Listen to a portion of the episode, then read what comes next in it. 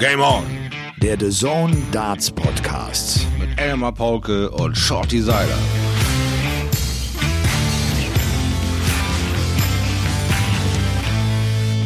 Ladies and Gentlemen, es ist Dienstag, der 22. Dezember. Noch zweimal schlafen und dann ist Weihnachten. Noch fünfmal schlafen, dann beginnt die WM so richtig und noch zwölfmal schlafen und wir kennen den Weltmeister 2021. Man kriegt gleich so ein bisschen Gänsehaut, wenn man sowas sagt. Und wir hoffen, ihr habt den gestrigen Abend genauso genossen wie wir. Das war dieses Duell zwischen Gabriel Clemens und Nico Kurz. Fühlt euch umarmt und gedrückt, weil das in diesen Zeiten so selten vorkommt. Und wir sind schon mittendrin in Folge 2 von Game On WM Total, präsentiert von unserem Partner BWin.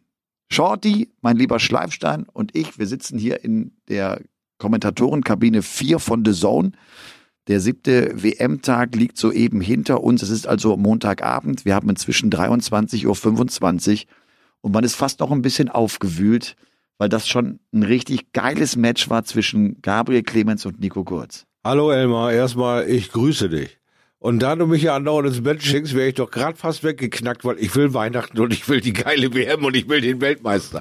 So schnell wie möglich. Aber heute war äh, German Day. Es war das allererste Mal, wir haben Historie geschrieben, dass wir in Deutschland ein Spiel, ein Deutscher gegen einen Deutschen haben. Und diese Qualität, diese High Finishes, dieses teilbare Feuerwerk, dieses cool miteinander umgehen, ohne groß zu schreien, Alarm oder sonst was zu machen, das war für mich wirklich ein Aushängeschild für den deutschen Dartsport, wo wir so mittlerweile sind. Wir sind in der Lage, zwischen 90 und 100 10 zu performen. Du hast die tollen Momente dieses Jahr von Gaga schon mal erwähnt, mit 112 in einem Player Championship zu spielen, was keiner, kein anderer, keine andere Nation geschafft hat. Nur Gaga hat diese, diese Leistung gebracht und er hat sich auch heute bei diesem für mich völlig offenen Match als der bessere, konstantere und wirklich mit dem mit der Erfahrung äh, äh ausgestattete Spieler durchgesetzt in einer tollen Manier. Also für mich war dieses Spiel zum Applaudieren und eine schöne Werbung für den deutschen Dartsport.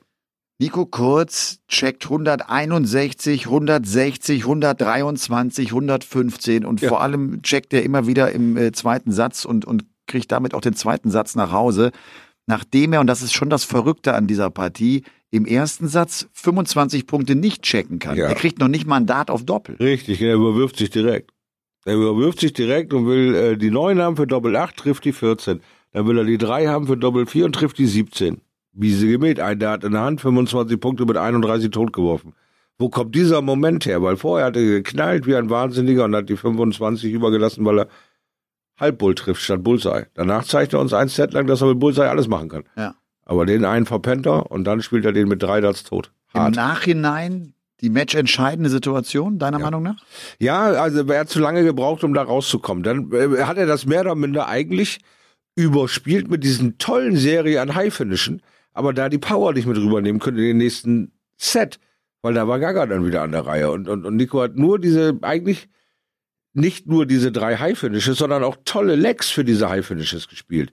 Und da war eine Zeit lang auf einmal nichts von zu sehen und dafür war eigentlich diese 25 schon zu weit hinten, als dass ihn die nochmal in den Hintern beißt. Als ob, als ob er da irgendwie den Faden verloren hat, mit Gaga weiter Schritt für Schritt zu gehen. Gaga hat die Pace erhöht, hat, hat Gas gegeben und Nico kam nicht in diese Doppel-Triple-Serie rein. Also zwei Triple werfen pro Aufnahme hat Gaga dann mal schön zelebriert und Nico musste da abreißen lassen und konnte da nur noch auf Fehler hoffen. Und das war dann leider zu dünn, weil Gaga wurde dann auch sehr, oder war sowieso die ganze Zeit über ja schon sehr doppelsicher. Über 50 Prozent. Wo sie am Ende lagen, weiß ich gar nicht genau, aber das war schon top wert. Nico hat den irgendwo unterwegs den Faden verloren. Ob's die 25 am Ende waren, müssen wir ihn interviewen, weil danach war der eigentlich sofort wieder auf Finishweg.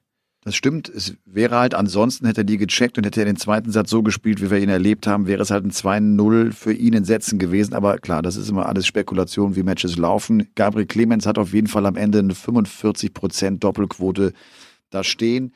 Ey, ich muss äh, mal eben reinspringen. Da wir ja gerade hier bei der Sohn sind, kriegen wir jetzt auch die Königin angezeigt aus England. Was zur Hölle ist los? Wird sie da jetzt den Leuten bei der WM nochmal ein Fairy Tale wünschen Nee, oder Mit Sicherheit wegen Corona. wird es da eben, bleiben Sie hart, bleiben Sie gesund oder Nochmal was ist zur da Erklärung, los? wir sitzen hier in der Kommentatorenkabine und wir haben ja das Feed der Kollegen von Sky Sports England auflegen und da kommt tatsächlich jetzt ein Standbild von der Queen. Äh. Mintfarbenes Kostüm, eine eben solche Brosche, ein faltenreiches Gewand, ein eben solches Gesicht, alles ist da. Ich finde, das war ein ganz schwieriges Match für Gabriel, weil er natürlich als Favorit reingegangen Ja. ist, weil er wusste, wie gut Nico Kurz Dart spielen kann, äh, weil er wusste, dass er es eigentlich gewinnen muss. Es kann nicht sein, dass er als der Tourspieler, der jetzt auch den nächsten Schritt gemacht hat und die großen Turniere erreicht hat, äh, dass er jetzt äh, dann dieses deutsche Duell verliert. Also Druck war enorm hoch. Man hat es, glaube ich, Gabriel anfangs auch angemerkt, dass er ein bisschen nervös war. Ja. Aber er hat hinten raus auch tatsächlich seine Erfahrung einsetzen können. Das Das, war schon verdammt souverän dann. Äh, äh, um das Match zuzumachen, kommt dann mal so ein bisschen ins Stolpern. Ne? Er hat erst den sechsten Matchstart äh, reingemacht. Aber trotzdem, es ist am Ende ein 3 zu 1 in den Sätzen für Gabriel Clemens. Er steht zum ersten Mal in der dritten Runde der Weltmeisterschaft. Ja. Er ist jetzt einer aus den Top 30. Auch das ist eine, glaube ich, für ihn auch ganz wichtige Marke. Ja, natürlich, klar. Die Meilensteine müssen eingerissen werden und äh, wenn du es mehr oder minder äh, über diese total schräge WM auch noch gegen den Kumpel, den du auch, ich meine, Deutschland ist hier gerade klein. Ja, wir haben nicht in jedem Dorf 10.000 Dartspieler. Wir haben also verteilt irgendwo Hotspots und irgendwo verteilt wirklich dünn besiedeltes äh, Land. Und das haben wir in Saarwelling definitiv. Da haben wir nicht so Hotspots, wo drei Milliarden Leute Dart spielen. Da sind fünf bis zehn Leute, sage ich jetzt mal so, die mir spontan einfallen.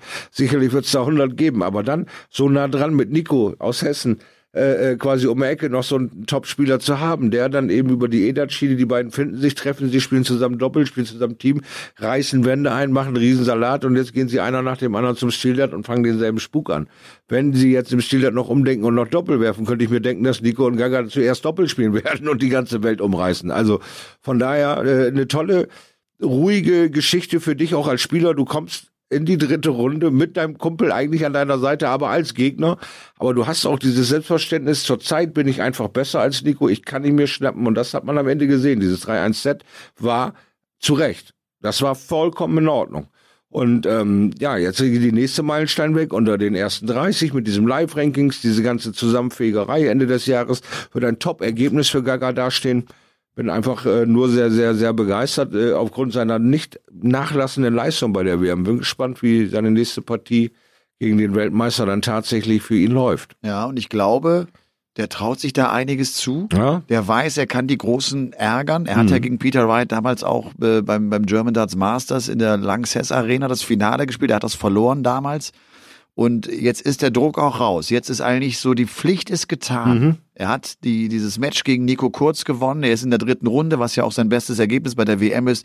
Und jetzt kann er es eigentlich nur krachen lassen. Also ich glaube, die Situation ist jetzt sehr, sehr angenehm. Ja, Weil jetzt kommt auch, ja. Bonus, jetzt kommt eine geile Partie Ja. gegen, gegen Snakebite Peter Wright. Lass uns äh, kurz noch zu Max äh, Mhm. was sagen. Der ist ja rausgegangen gegen Mervyn King. Er hat auf Social Media, das äh, war auch kurz Thema in unserer Übertragung, äh, mal wieder ganz schön einen äh, auf den Sack bekommen. Es ist irgendwie äh, so, so, so anstrengend und nervig. Klar, das, das, das ist auch Social Media, dass Leute aus anonymer Position heraus einfach äh, andere Menschen kritisieren ja. äh, weil Also sie selber vielleicht eine größere Erwartung haben. Es kam noch, äh, ich habe den Namen nicht mehr drauf, hat mir noch einer eine längere Nachricht geschrieben, so auch äh, mit der Frage, habt ihr Medien, hab ich, haben wir nicht vielleicht auch Schuld daran, dass Erwartungen nicht erfüllt werden? Ich muss ganz ehrlich sagen, ich glaube nicht. Oder ich empfinde das als meine Aufgabe. Wir müssen ja einordnen, so wie wir jetzt auch Gabriel Clemens relativ groß machen Mhm. ähm, weil er genau das auch gespielt hat. Ich finde, wir können nicht hingehen und können, damit wir ihn schützen, jetzt irgendwie äh, die Leistung kleiner machen, als sie eigentlich ist. Nein, das auf keinen Fall. So Nein, wie- das ne? auf keinen Fall. So, Aber Max ist ein Spieler Ja. mit seinem Potenzial, Mhm. was der nicht nur auch schon gezeigt hat und auch was er auch im Training bringt. Der hat das Potenzial, auch Mervyn King in dieser Verfassung zu schlagen. Der kann das. ja, ja, natürlich. Das Problem ist nur, es muss alles zusammenkommen. Genau. Ne? Das ist eben die große Sache Genau. daran. Ja? Er hat das Leistungsvermögen, was wir da noch gar nicht so bis zum Ende kennen. Er, er braucht ja irgendwie immer wieder Momente, äh, die er kreiert, um die Leute da mehr oder minder äh, von sich zu überzeugen. Und dann hat er einen schlechten Moment und jeder holt die Machete raus. Das ist das, was mir so auf den Sack geht. Ich meine, wir sind ungeduldig, wir sind ein Land der Weltmeister, wir schicken ihn jetzt zum achten Mal zur WM. Aber denkt doch mal bitte über den Satz nach. Er geht zum achten Mal zu einer WM. Wer in fucking Deutschland auf dem Sofa sitzend hat, denn bitteschön so eine Spielagenda. Hast du so eine Spielagenda? Bist du neunmal bei der WM und kommst zum fünften Mal in ein Viertelfinale?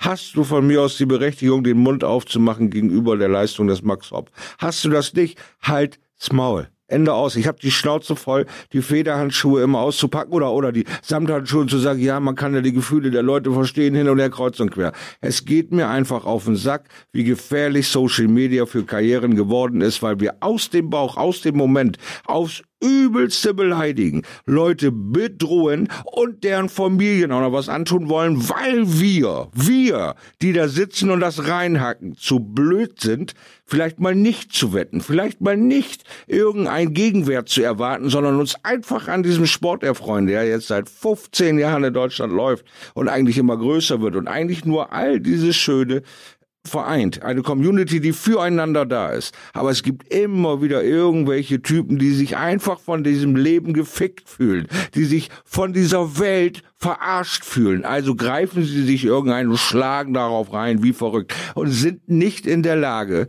in der zweiten Liga im Stil Dart ein Leck zu gewinnen. Aber der Max Hopp hat gefälligst Weltmeister zu werden. Tut er das nicht, kann er meinen Schuh fressen oder im Internet kann ich ihm sagen, was das für eine Wurst ist. Das ist das erbärmlichste Verhalten, was man einem Sportler gegenüber bringen kann. Man muss die Leistung loben, man muss das anerkennen, was er kämpft. Und er ist verflucht nochmal zum achten Mal bei einer WM. Ich war nicht achtmal bei einer WM. Ich kenne keinen, der achtmal in Deutschland bei einer WM war, außer ihn. Also lasst den Kerl in Ruhe, feuert ihn an und wenn es euch doch so nervt, dann redet über, was weiß ich, Regenwald, äh, wünscht euch den Klimawandel, seht zu, dass ihr Wasserstoffautos kauft, ist mir scheißegal. Aber ihr könnt nicht ständig diese Karriere des Max Hopp in Frage stellen. Es ist genug. Es ist einfach genug. Und was äh, dem Ganzen ja irgendwie auch dann so äh, hintergründig äh, noch nachhalt ist, dass man Max vielleicht auch vorwirft, er würde das gar nicht unbedingt wollen. Äh, mhm. Ich meine, er ist ja der, den diese Niederlage am, am härtesten trifft. Äh, und äh, er, er ist auch der, der, der den nächsten Schritt so gerne gehen würde. Und mhm. das klappt jetzt gerade nicht, gerade nicht in diesem Jahr 2020. Also ja, ich glaube auch, äh, ist jetzt genug gesagt. Schaut, die hat einmal ausgeholt. Das ist gut. Ich finde das ne? gut, Schaut. Du hast genau recht, weil es wirklich, weil es massiv ist. Weil es massiv ja. ist und auch wirklich die Spieler und andere Personen, die in der Öffentlichkeit stehen, angreift ja. und, und schlimm angreift. Also von daher äh, alles gut. Ähm, Gaga hat jetzt auch im Interview gesagt, die Lisa ist ja auch vor Ort. Mhm. Sie, sie bleiben äh, in London. Ich glaube auch, ist, glaube ich, die einzige Möglichkeit. Ne? Ich, äh also diese Lage hat sich ja so verschärft, das ist ja gar keine Möglichkeit mehr weg und hin und her reisen. Ich weiß noch, meine allererste WM mit André Belge damals, da sind wir, glaube ich, am 15. dran gewesen, sind nach Hause geflogen und waren am 26. wieder da oder 23. Ja. wieder da. Weil wir eigentlich auch gar keine Lust hatten, so die ganze Zeit da in England rumzuhängen und ich der muss mal eben reinwerfen, wir waren in Essex irgendwo auf dem Land, ja, da ist gar nichts, da ist nicht mal eine Tankstelle. Ja, und äh, die Jungs sind mitten in London und die dürfen gar nichts. Das muss sich noch beschissener anfühlen. Also von daher ähm, ist da jetzt die Schranke gefallen und sagt, keiner geht mehr raus, keiner geht mehr rein und jetzt links und rechts gucken. Natürlich hatten wir das schon mal thematisiert. Hoffentlich gehen alle äh, Covid-Tests negativ aus. Leider hat es nicht ganz gereicht und auch noch wie das Leben so spielt, ist genau der Ersatzmann genauso in eine Falle reingelaufen. Na super, super. Du kannst das planen, bis du blöd wirst. Das Leben hat immer einen anderen Weg. Ja, und all die internationalen Spieler, die werden dann auch in London bleiben. Ja. Und äh, wir haben schon mitbekommen, dass, dass die Engländer, die Waliser, auch Gerben Price, der wird wohl nach Hause fahren, um Weihnachten zu Hause äh, feiern zu können. Er kommt dann wieder, klar, muss wieder äh, in die Bubble rein, muss wieder getestet werden und so weiter und so fort. Das ist die Situation. Vielleicht mal auch so ein Blick hinter die Kulissen. Wir hatten mit Max Stubeus äh, ja auch einen äh, Mann von The Zone vor Ort, der die Interviews geführt hat. Der ist gestern Abend auch mit der letzten Maschine aus England schnell noch Flug umgebucht hier mhm. nach Hause gekommen, weil er auch Sorge hatte, er kommt vielleicht gar nicht mehr aus London raus diese Maschine bumsvoll. Ja. Alle wollten noch nach Hause, alle mit diesem letzten Flieger, weil ja ab 0 Uhr, ab Mitternacht dann auch äh, zugemacht wurde, ah, weil kein Flieger mehr aus Großbritannien in Deutschland landen durfte. Also äh, tatsächlich eine verrückte Situation. Und äh, in Bayern Mhm. Wir übertragen ja hier aus München, ist ja ab 21 Uhr Ausgangssperre. Ich ja. bin jetzt auch tatsächlich auf jeder Heimfahrt kontrolliert worden und muss mein, meine Arbeitsbescheinigung auspacken. Wow, jetzt und, meinen Sie es äh, ernst, also, Auch das ist äh, die Situation äh, so für uns, die wir haben mit, äh, mit, mit Corona. und Co. Und Shorty, ich darf dich ganz kurz bitten, in dich zu gehen. Du weißt, jetzt kommt Werbung. Werbung. Elmers WM-Tipp. Äh, ich habe äh, mich nochmal umgeschaut auf der Website von BWin und habe geguckt, welcher Tipp mich äh, reizen könnte. Mittwochabend, also morgen Abend, ist das vorletzte äh, Match vor Weihnachten, die vorletzte Zweitrundenpartie, spielt Nathan Aspinall gegen Scott Waits. Scott Waits, zweimaliger BDO-Weltmeister, dreimaliger BDO-WM-Finalist, bekommt gegen Nathan Aspinall eine 3,4er Quote auf Sieg. Aspinall hat viel Druck, weil er viel Preisgeld verteidigen muss, war vor zwei Jahren im Halbfinale. Und Waits hat eine richtig gute Partie gespielt gegen Matt Campbell. Das war ein richtig gutes Match. Von daher ist das Elmers WM-Tipp in dieser Folge von Game On WM Total. Das, meine sehr, sehr verehrten Damen und Herren, war Werbung. Schotti, die WM ist in vollem Gange. Wir haben den siebten WM-Tag heute äh, hinter uns gebracht ja. und es war echt auch schon einiges los. Wir müssen, wir müssen so ein bisschen äh, Revue passieren lassen. Äh, beide Ladies sind raus. Ja. Lisa Ashton haben wir schon besprochen. Klasse Match gespielt, äh, gegen Adam Hunt verloren und Dieter Hetman es ist eine so tolle Type. Ich finde eine so wunderbare Frau, die eine große Aura hat, eine große Persönlichkeit, äh, hat aber trotzdem spielerisch nicht das gezeigt, was sie kann. Ja, das ist auch das, wo sie sehr, sehr, sehr mit hadert. Es ist diese, diese Warten auf Godot. Du wartest seit Ewigkeiten auf eine Chance. Du gehst durch ein Qualifikationsturnier mit einem Leck Vorsprung, dass du dir gegen die Frau erarbeitest, die deine Dartsgrenzen völlig aufreißt und sagt, go Baby, guck, wo du da unterkommst und sieh zu, dass du dich unsterblich machst. Du gehst zu dieser WM, du hast mit der X-Faktor einen Gegner, wo du nicht so ganz einschätzen kannst, weil der auch nicht so ganz auf Rolle war dieses Jahr, aber er kann es. Das hast du im Hinterkopf. Du gehst da ab und dann gehen dir die ersten beiden Lecks so aus dem Finger raus und sagst, hey, nicht mit mir. Und als sie das erste Leck gewonnen hat, bin ich durch meine Wohnzimmer gerannt und habe Christbaumkugeln zum Wackel gebracht, habe gesagt, nie zu null. Das war mir persönlich so wichtig. Nie zu null, weil die haben die Qualität. Natürlich ist es exponentiell gesehen, ein Kerl auf einer WM kann sich um 30, 40 40 Prozent von einem Spiel zum anderen steigern und kann dann 110er Average reinknallen und dann kannst du mit 90 zu null nach Hause gehen. Sie kann äh, ähnliche Dinge. Ich denke nicht 30, 40 Prozent, aber so 10, 15, 20 Prozent hätte ich dir dazu getraut. Und deswegen kann ich ihren Gram verstehen, dass sie sagt, ich habe so lange drauf hingearbeitet und wollte euch so gerne gezeigt, wie gut ich eigentlich spielen kann. Und ich finde, sie hat gut gespielt. Sie hat ihr Set gewonnen. Sie hat sich gut verkauft. Keine der beiden Damen ist irgendwie schlecht bei dieser WM äh, weggekommen. Also ich fand, das war auch wieder eine schöne Werbung für den Damen-Dartsport. Natürlich sind das persönliche ein bisschen traurig für für, die gute Data Hetman, aber da wird sie durchkommen, dann greift sie halt nächstes Jahr nochmal an. Sie ist ja so ein Evergreen. Ja, absolut. Und Laura Turner, äh, die ja als Expertin bei Sky Sports England ja auch im Studio sitzt, sagt auch, die spielt auf der Tour schon häufig über 90, 92, mhm. 93. Und das hätte vielleicht auch gereicht, um Andy Bolton zu schlagen. Ich glaube, auch das war so ein Punkt. Sie hat gespürt, wenn sie es ein bisschen besser hinbekommt, kann sie das Ding auch tatsächlich gewinnen. Und äh, sie könnte nach ähm, Fallon Sherrock die zweite Frau sein, die ein Match bei der PDC WM gewinnt. Hat sie nicht getan und von daher, mein Gott, ähm, ja, war so ein bisschen schade. Mit, mit, mit, mit tat sie, man hat, man hat ihr die Enttäuschung auch so angemerkt. Ja, ja auch schon ja. in der Partie. Man hat so gemerkt, Mann, sie, sie kriegt nicht das umgesetzt. Dieter Hetman, das fand ich nochmal ganz spannend, auch in den Interviews, äh, die sie äh, gegeben hat, auch übrigens The Zone gegeben hat, wie sie mal so ein bisschen zurückgeschaut hat. Sie hat ja 2005 bei den UK Open als erste Frau einen Mann im Fernsehen bezwingen können. Aaron Turner. Aaron Turner, ja. Und sie sagt auch, damals hatte das nie diesen Stellenwert, den Fallon Sherrock erhalten hat mit ihrem Erfolg bei der WM das ist inzwischen viel, viel größer geworden. Und sie freut sich darüber, dass es größer geworden ist. Dieter Edman war eine, die auch in den 90er Jahren immer wieder gesagt hat, wir haben zu wenig Preisgeld, wir können so gar nicht Profi werden. Sie hat 1997, nachdem sie Masters und alles gewonnen hat, äh, gesagt, ich, ich höre auf, so kann ich nicht spielen, das bringt mir nichts, ich muss in meinen Job rein, ich brauche ja Geld. Ja, ganz klar. Und, das ist heute äh, noch so. Ja, Schwierige Situation. Und ich, und ich, glaube, gerade auch aus ihrer Sicht muss diese Entwicklung, das muss, das muss so ein Genuss sein, dass sie jetzt sieht, dass sich da, dass Bewegung reinkommt und dass es jetzt auch diese Turnierserie als Qualifikation auf die WM gab und äh, dass sie sich ja noch hat qualifizieren können, umso schöner. Also, Ashley und Hetman leider raus. Und äh, auch äh, ein internationaler Starter ist raus, an dem ich sehr viel Freude hatte, Shorty. Hm. Dimitri Gorbunov aus Russland. Du meinst der Bart des Jahres? Der Bart des Jahres. Ich liebe das ja. Die Jungs haben ja Zarenbarte und sonst was. Das ist eine ganze Kultur, was da die Russen auf die Kette bringen. Der Kerl, ihm noch ein Jahr, da siehst du nächstes Jahr nichts mehr von dem Gesicht, nur noch Haare. Aber dafür in tollen Schwingungen und tollen Locken.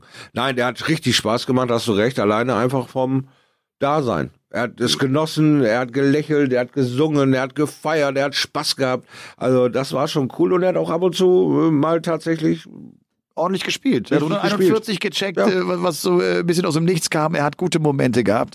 Und das, das war mal wieder auch so ein internationaler Starter, den du einfach so angemerkt hast, wie viel Bock der hatte, Ja. mal im Ellipelli mit dabei zu sein. Und das ist, finde ich, auch wirklich immer noch ein Teil dieser Weltmeisterschaft, dieser Geschichte, dass wir genau solche Leute mit am Start haben.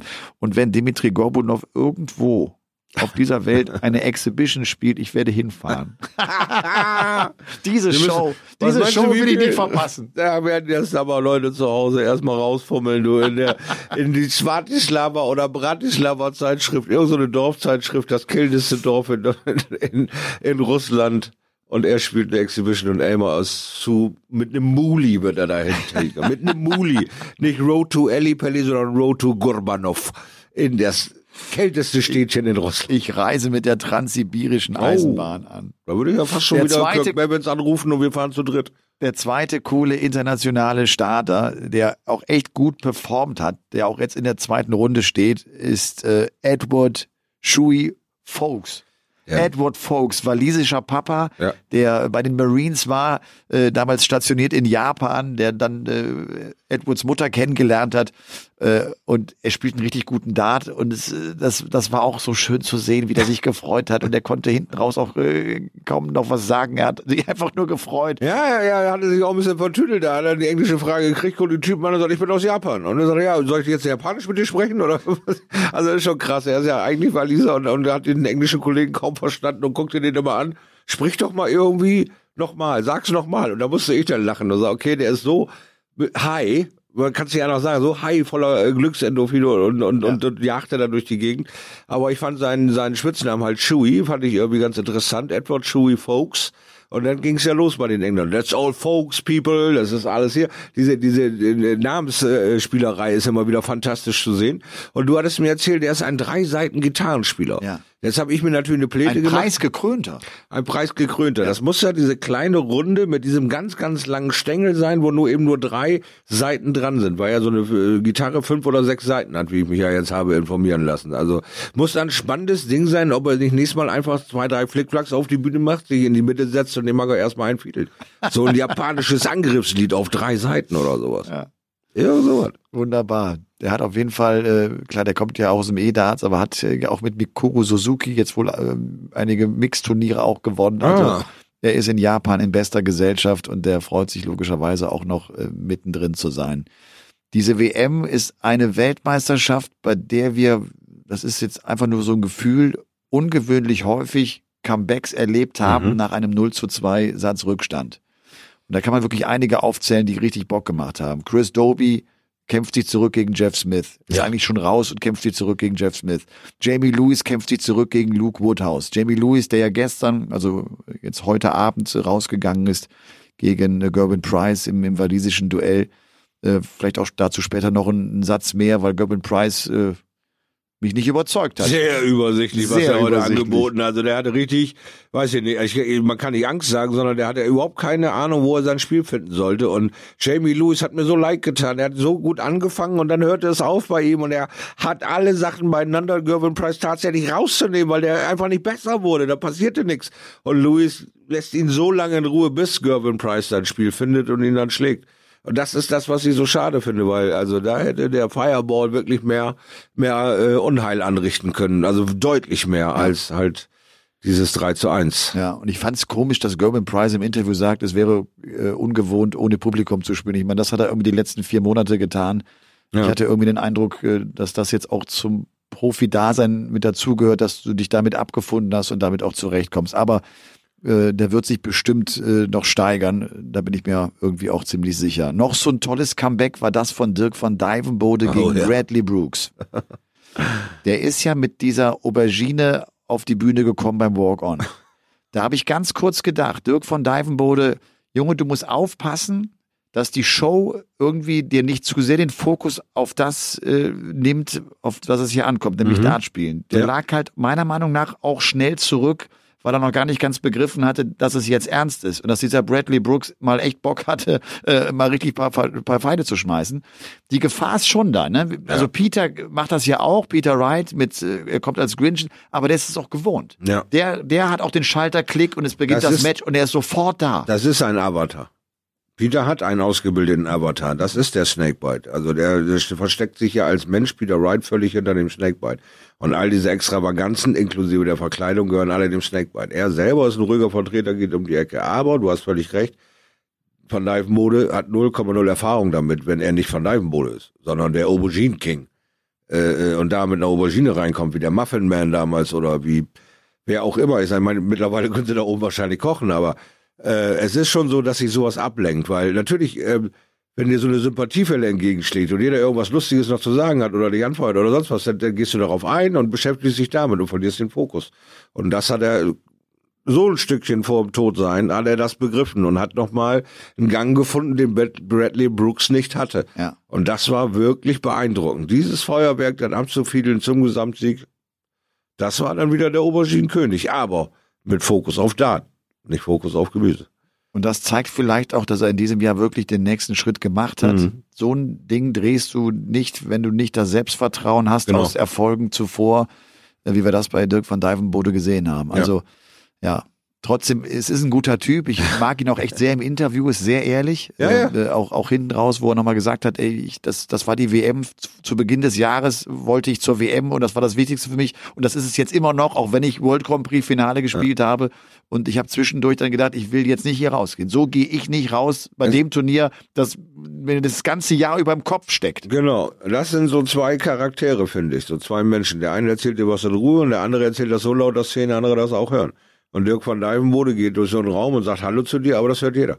Du gehst so durch den Raum und hebst die Hand und gehst weiter. Aber Dirk ist halt, ich bin hier, was wollt ihr? Gib mir meine Techno an, an äh, Walk-on-Musik, dann hau ich euch sowieso die ersten 15 hier di- direkt um, weil ich nur meine Musik durchgehe. Das gibt erstmal ein paar, also der geht halt total steil, der Dirk van Dijvenbode. Aber wenn er den Fokus auf Dart hat, kann er liefern. Und das ist das, was in diesem Jahr passiert ist. Wo er all diesen ganzen Mist an die Seite ge, äh, gepackt hat, was seinen Kopf verrückt macht, sich einen Job gesucht hat und sagt, jetzt gucke ich mal, was beim Dart so wieder geht. Und auf einmal spielt er völlig anders. Er ist vom Mindset her völlig anders, aggressiver, angriffslustig, aber kann auch was dahinter packen. Nicht, ich wünsche mir ein gutes Spiel, ich spiele ein gutes Spiel. Er, er macht das vollkommen anders, als er es vorher gemacht hat und das ist beeindruckend.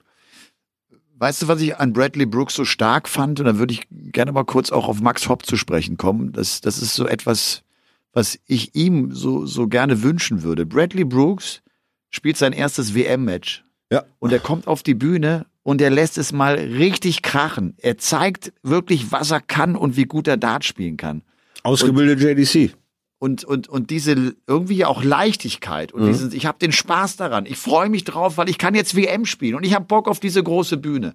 Wenn, wenn Max das in sein Spiel integrieren könnte, dann würde er, glaube ich, den nächsten Schritt auch machen würden. Dann wäre der eine Klasse besser. Und dann, das heißt, wenn er eine Klasse besser ist, dann ist er Top 16. Also, ne, du, ich, so, ich Es empfinde. muss der nächste Entscheidung bei ihm in seinem Kopf fallen. Wie will ich es nun demnächst angehen? Was will ich nun demnächst tun? Weil Schema F haben wir ausprobiert, funktioniert bis zu einem gewissen Grad, geht aber nicht weiter. Jetzt kommt die Hilfe langsam von links und rechts, die wird immer intensiver und er muss halt auch wieder anfangen abzugucken. Wie geht der eine da durch? Was für ein anderes Mindset hat dann Dirk van Dijvenbode? Der ist auch in seiner Altersriege unterwegs mit 27, 28.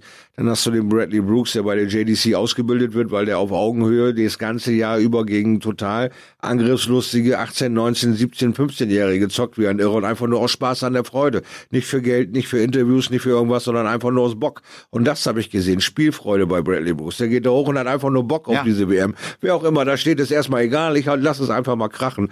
Und dann sickerte natürlich auch kurz rein, oh shit, ich kann das Ding hier gewinnen, ich führe 2-0 in Sets und 1-0, was ist hier eigentlich los? Und, und dann war vielleicht so Tacken natürlich die jugendliche Überheblichkeit, ich rock, ich rock das Ding schon zu Ende und zu spät gesehen, dass wir jetzt ein anderes Spiel von ihm brauchen, weil Van Dijvenbode eine andere Schlagzahl angelegt hat. Aber du hast völlig recht.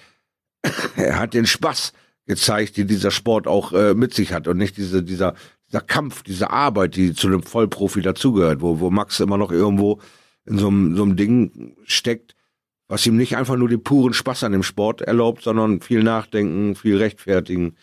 Viel Liegt natürlich Mist. auch daran, klar, Bradley Brooks kommt aus England, der ist äh, trotz seiner Erfolge als World Youth Champion auch nur einer von vielen. Genau. Ne? Sie haben ja, äh, wir haben 35 Starter aus England bei dieser Weltmeisterschaft und äh, Max äh, stand immer im Fokus und hat hatte immer die Erwartungen und das nimmt dir natürlich auch die Leichtigkeit.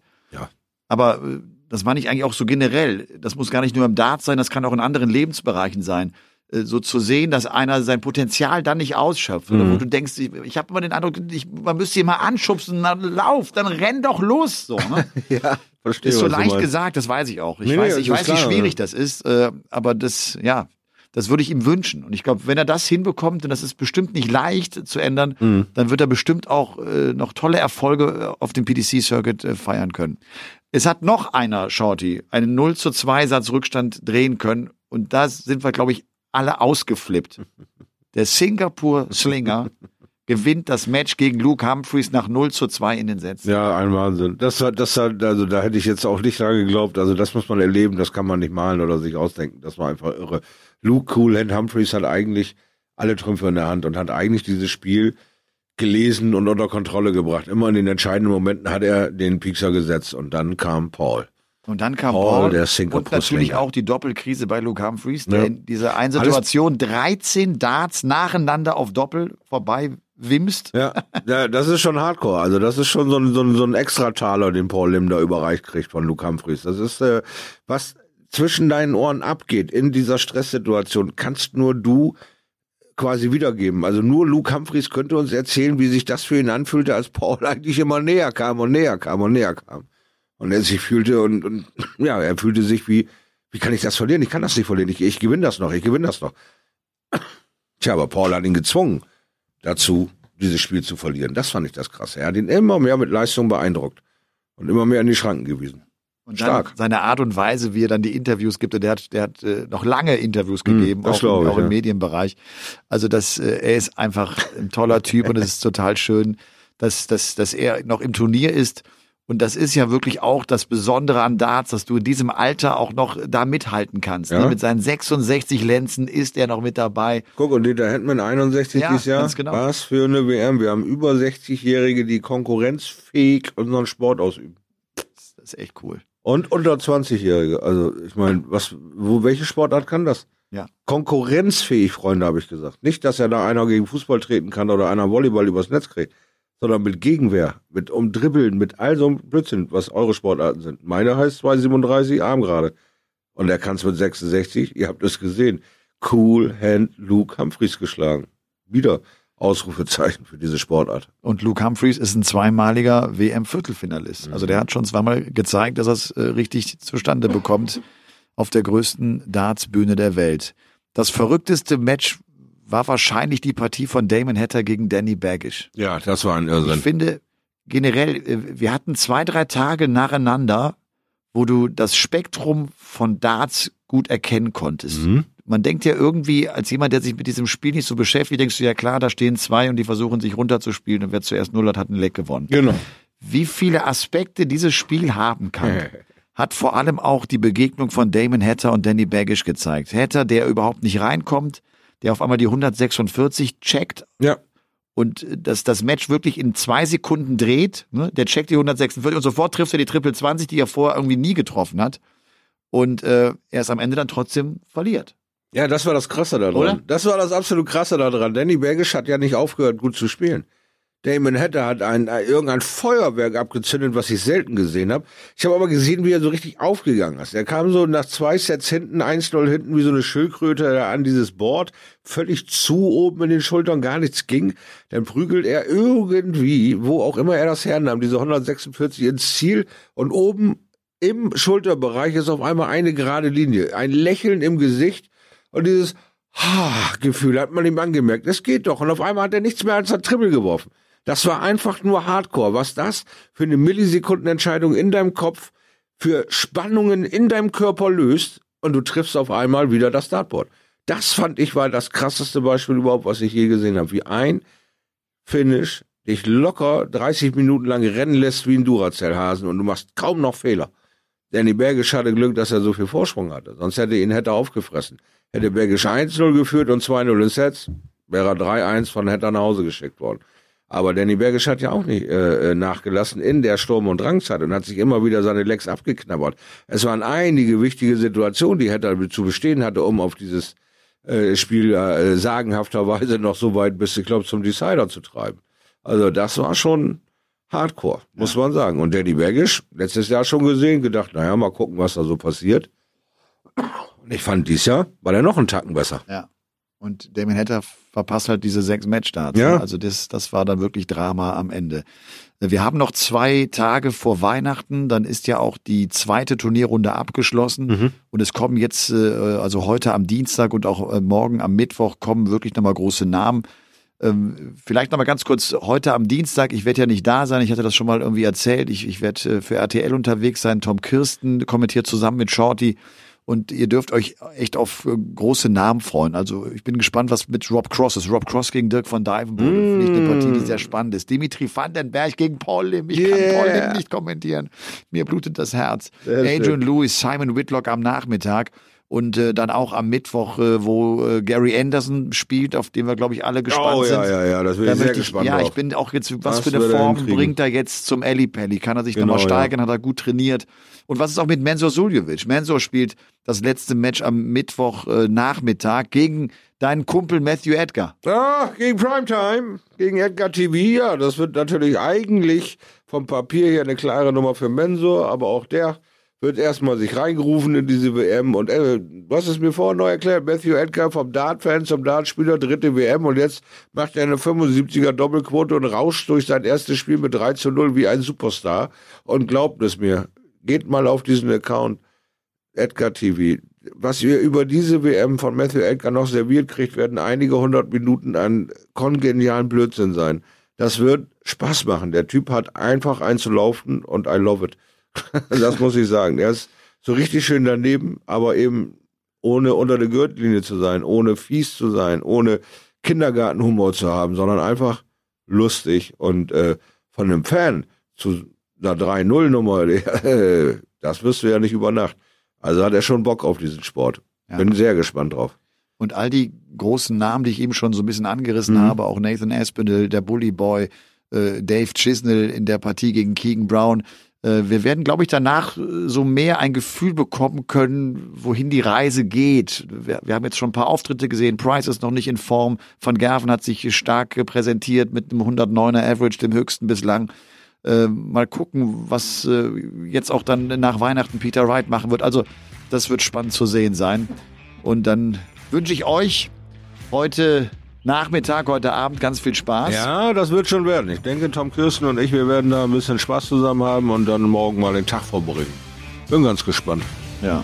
Und dann können wir schon sagen, Ladies and Gentlemen, das war die zweite Folge von Game On WM Total, präsentiert von unserem Partner BWin. Habt einen schönen Tag. Ciao, ciao. Ciao.